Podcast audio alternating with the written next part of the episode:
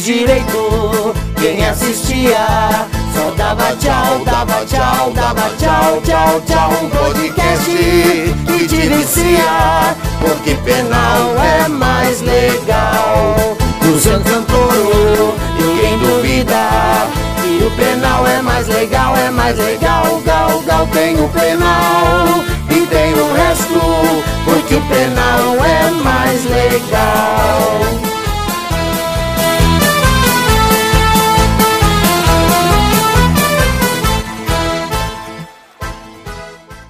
Olá, seja muito bem-vindo ao podcast Penal é mais legal. Eu sou Luciano Santoro e esse é o nosso bate-papo sobre direito penal e processo penal.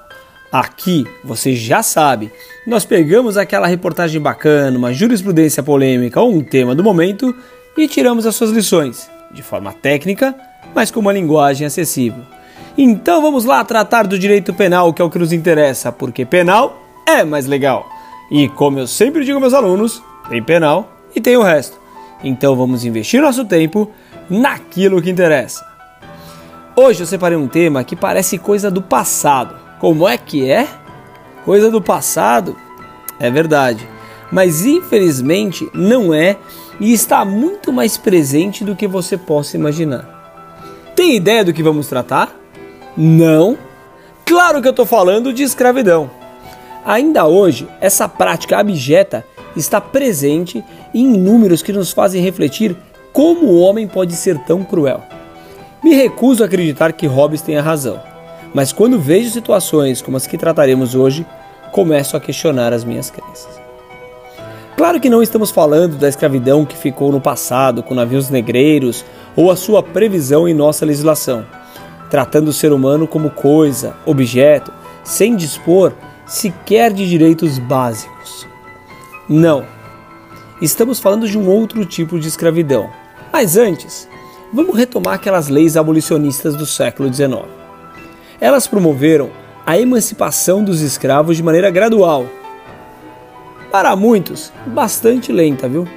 Que na verdade seria para atender os interesses dos escravocratas que colidiam com os ingleses que basicamente queria aumentar o seu comércio ampliando a base de consumidores.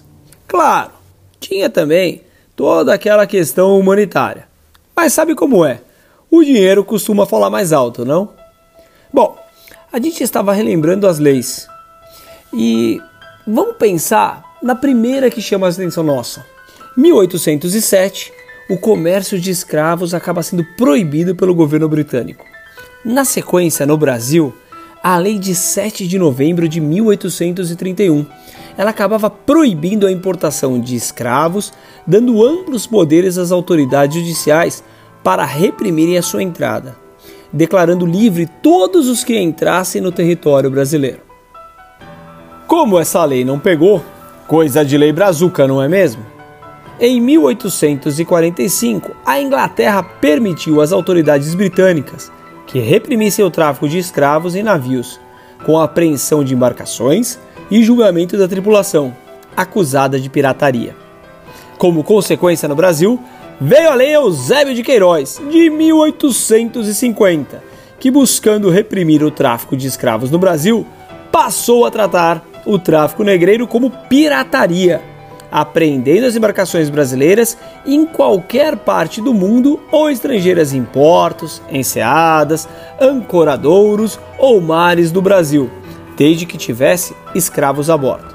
Em seu artigo 3 declarava como autores do crime de importação ou de tentativa dessa importação o dono, o capitão ou mestre, o piloto e o contramestre da embarcação e o sobrecarga, e como cúmplices a equipagem, os que coadjuvarem o desembarque de escravos no território brasileiro ou aqueles que concorressem para ocultar do conhecimento da autoridade. Tinha ainda quem subtraísse a apreensão no mar ou em ato de desembarque, sendo perseguido. A pena era de 3 a 9 anos de prisão simples, além de multa. A tentativa ou a cumplicidade merecia a pena de 2 a 6 anos, além da multa. Depois vieram algumas outras leis abolicionistas que eu tenho certeza que você conhece, como a Lei do Ventre Livre e a Lei dos Sexagenários. A primeira, de 1871, declarava como livres todos os filhos de escravos nascidos no Brasil. Quer dizer, mais ou menos, né? Pois dava opção ao senhor de escravos de permanecer como tutor até os 21 anos, e aí ele seria obrigado a libertá-los sem receber indenização, ou ele poderia libertar os filhos dos seus escravos com 8 anos de idade. E nesse caso, ele receberia uma indenização de 600 mil réis. Muitos acreditam que essa lei, na verdade, foi um retrocesso, uma vitória dos escravocratas, porque eles não abriram mão de serem indenizados pelos filhos dos escravos ou pelo menos de permanecer com a sua força de trabalho até os 21 anos. A Lei dos Sexagenários, de 1885, concedia alforria aos escravos que tivessem mais de 60 anos. De novo, não era uma liberdade restrita e imediata, porque esses escravos ainda teriam que trabalhar mais três anos como forma de indenização aos seus senhores. E pior, ficavam proibidos de mudar da cidade pelo prazo de cinco anos. Mas não é só. Com essa idade, onde esses idosos arrumariam emprego? Assim, muitos acabavam permanecendo nas fazendas em troca de comida e moradia. Mais uma lei que também foi considerada um retrocesso. E você, o que acha?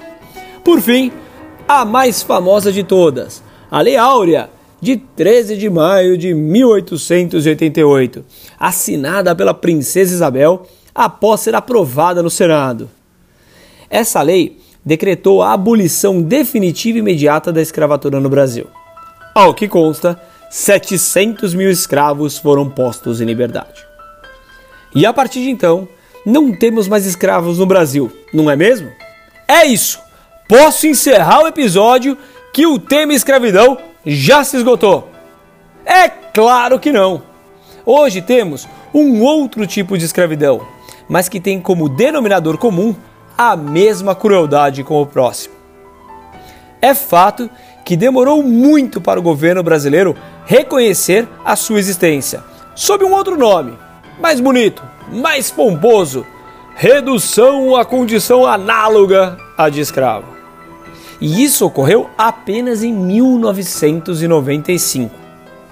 E quer saber? Apenas entre 1995 e 2021, 56 mil trabalhadores foram resgatados pelo Ministério do Trabalho, com indenizações que chegam a 112 milhões de reais. Mas isso é pouco, viu? No mundo, mais de 40 milhões de pessoas são vítimas da escravidão contemporânea, segundo a ONU mulheres e meninas representam 71% desse total. 25 milhões se encontram em situação de trabalho forçado e outros 15 milhões em casamentos forçados. Somente no Brasil, estima-se que 370 mil pessoas estejam em condições análogas às de escravo. É um cenário de coisificação das pessoas, como já entendeu o Supremo Tribunal Federal. Ele explora a miserabilidade das vítimas através da ganância de criminosos que se amparam na impunidade, como veremos em um belo estudo feito pela Universidade Federal de Minas Gerais. Alguns casos desses 56 mil trabalhadores libertados ganharam repercussão nacional, mostrando que pode estar mais próximo ao cotidiano das pessoas do que se possa esperar. Um especial gostaria de trazer para você o da Madalena Gordiano, resgatada em 27 de novembro de 2020. Durante quase quatro décadas, isso mesmo, 38 anos, Amadá foi empregada doméstica de uma família abastada mineira, sem receber salário, férias ou qualquer outro direito trabalhista. Mas você sabe, ela era como da família, né? Diria um dos acusados.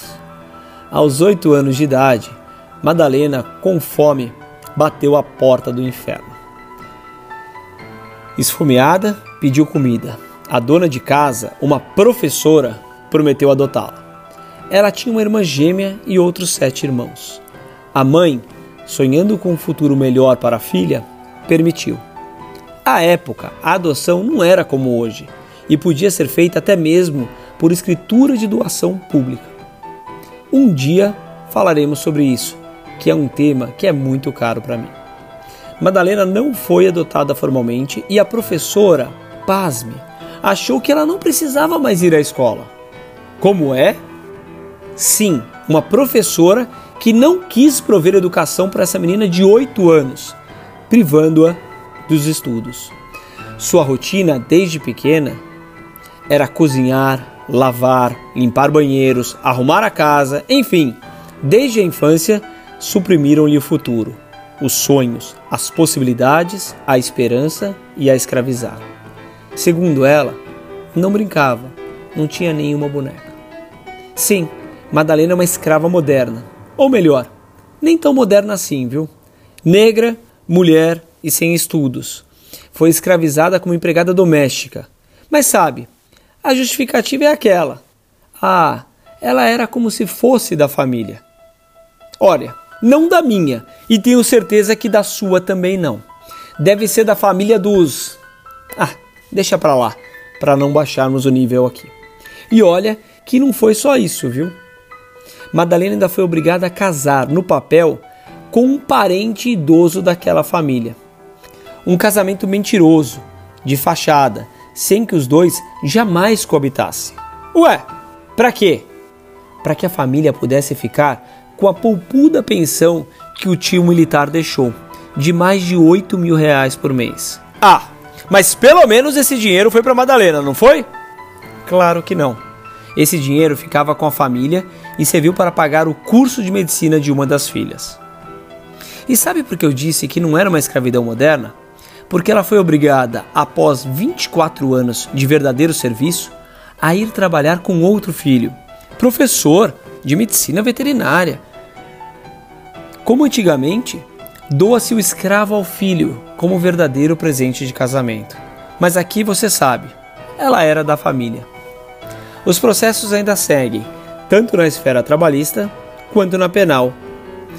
Após esse caso, outras 15 trabalhadoras foram libertadas. Ah, ia me esquecendo. Sabe como descobriram que Madalena estava nessa condição subhumana? Ela começou a enviar bilhetes para os vizinhos, pedindo itens básicos de higiene. Um deles dizia: Me empresta um sabonete para tomar banho? você recebe minha oração. Madalena. Em outro, pediu cinco reais. Desde 2018, foram 15 bilhetes. Ela tinha medo que os supostos patrões descobrissem, então ela pedia aos vizinhos que colocassem produto ou as notas embaixo do tapete. E os retirava às quatro da manhã, o horário que começava a trabalhar. Em outro, ela apenas agradeceu a vizinha. Tudo que faz com carinho a gente recebe em dobro. Tudo eu peço e você me atende. Você já deve imaginar os vizinhos desconfiaram e denunciaram. E hoje, Madalena, enfim, é livre.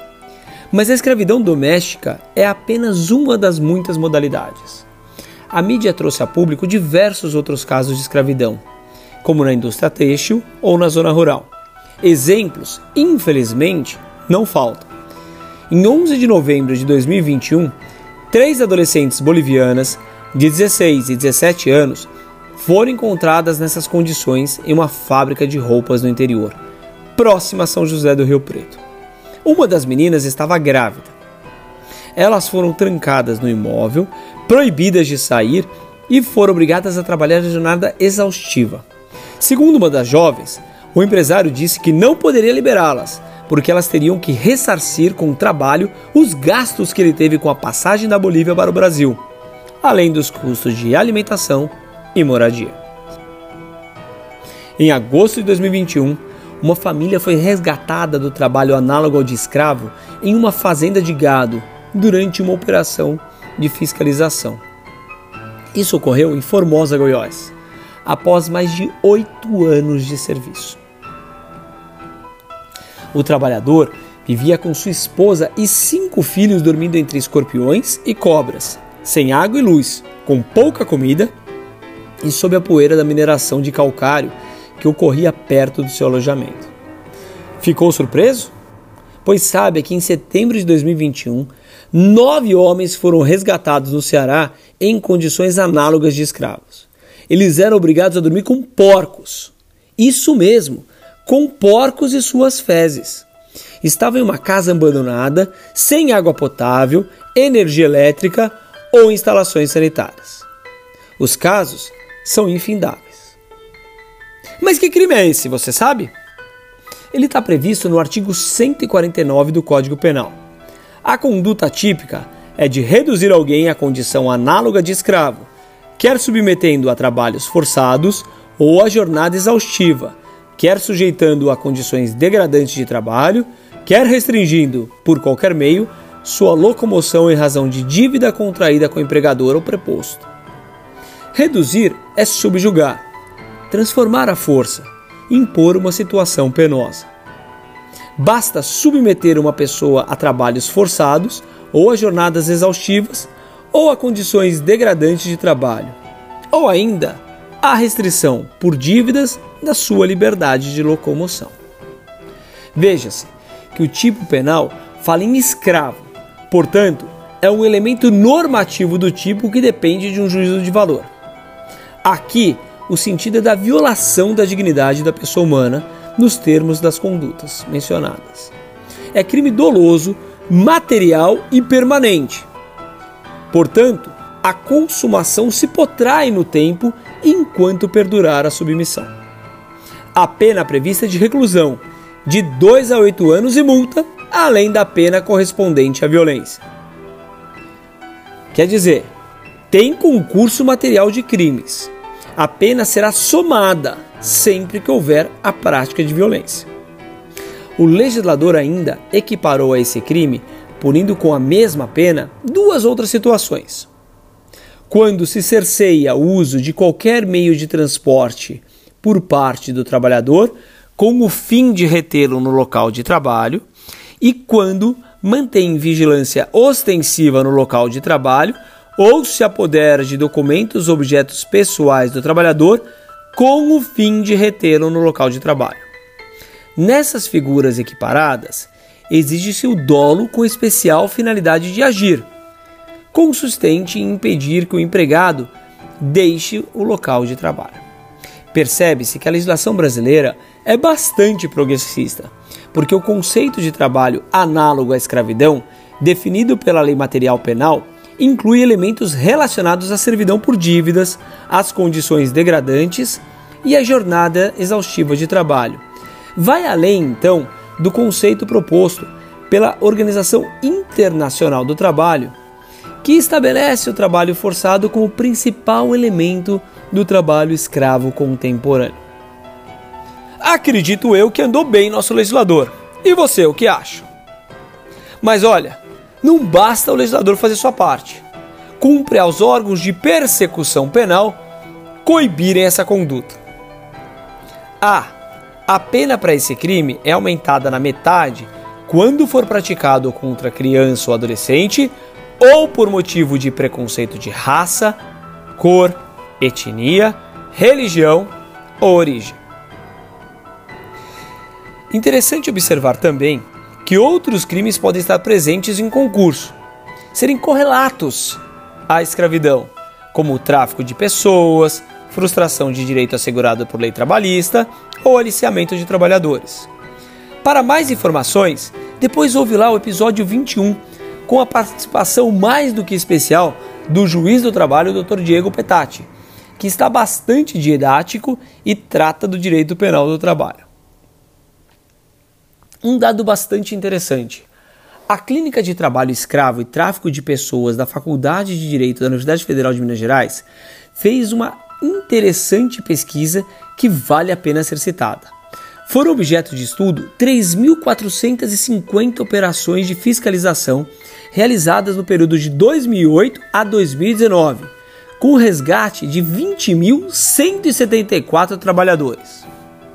Mas Embora seja um número elevado de trabalhadores libertados, a responsabilidade definitiva penal somente foi atribuída a 111 pessoas. Muito embora tivessem sido denunciados 2.625 pessoas.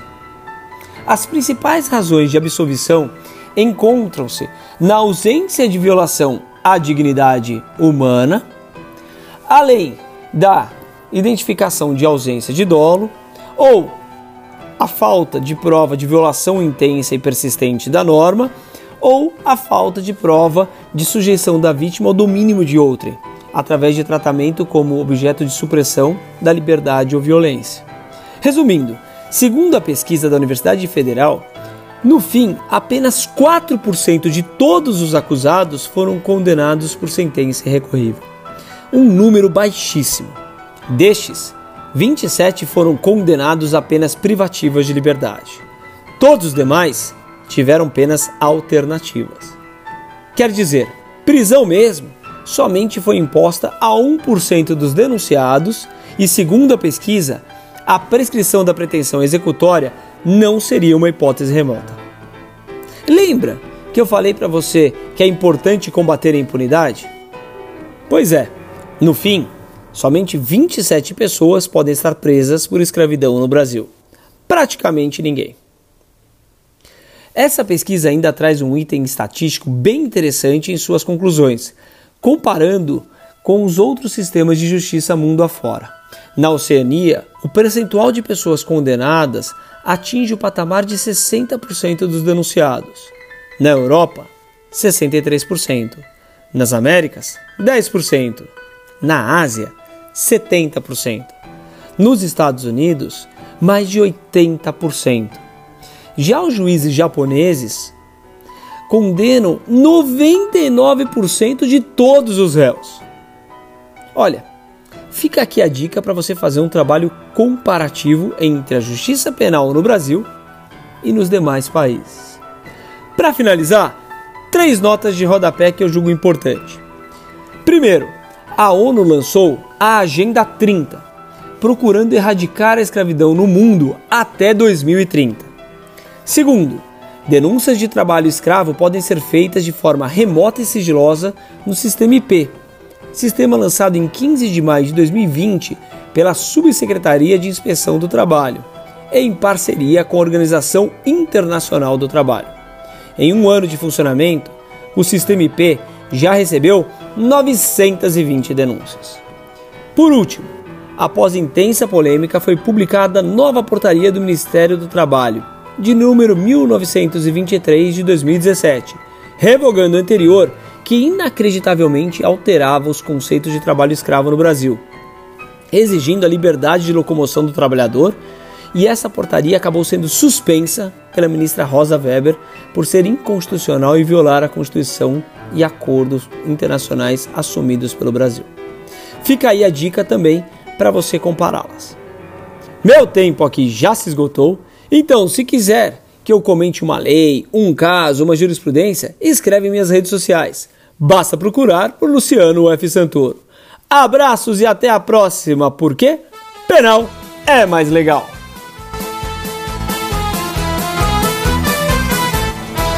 Antes direito, quem assistia só dava tchau, dava tchau, dava tchau, tchau, tchau. Um podcast e te vicia, porque penal é mais legal. Luciano Santoro, ninguém duvida. E o penal é mais legal, é mais legal. Gal, gal, tem o penal e tem o resto, porque o penal é mais legal.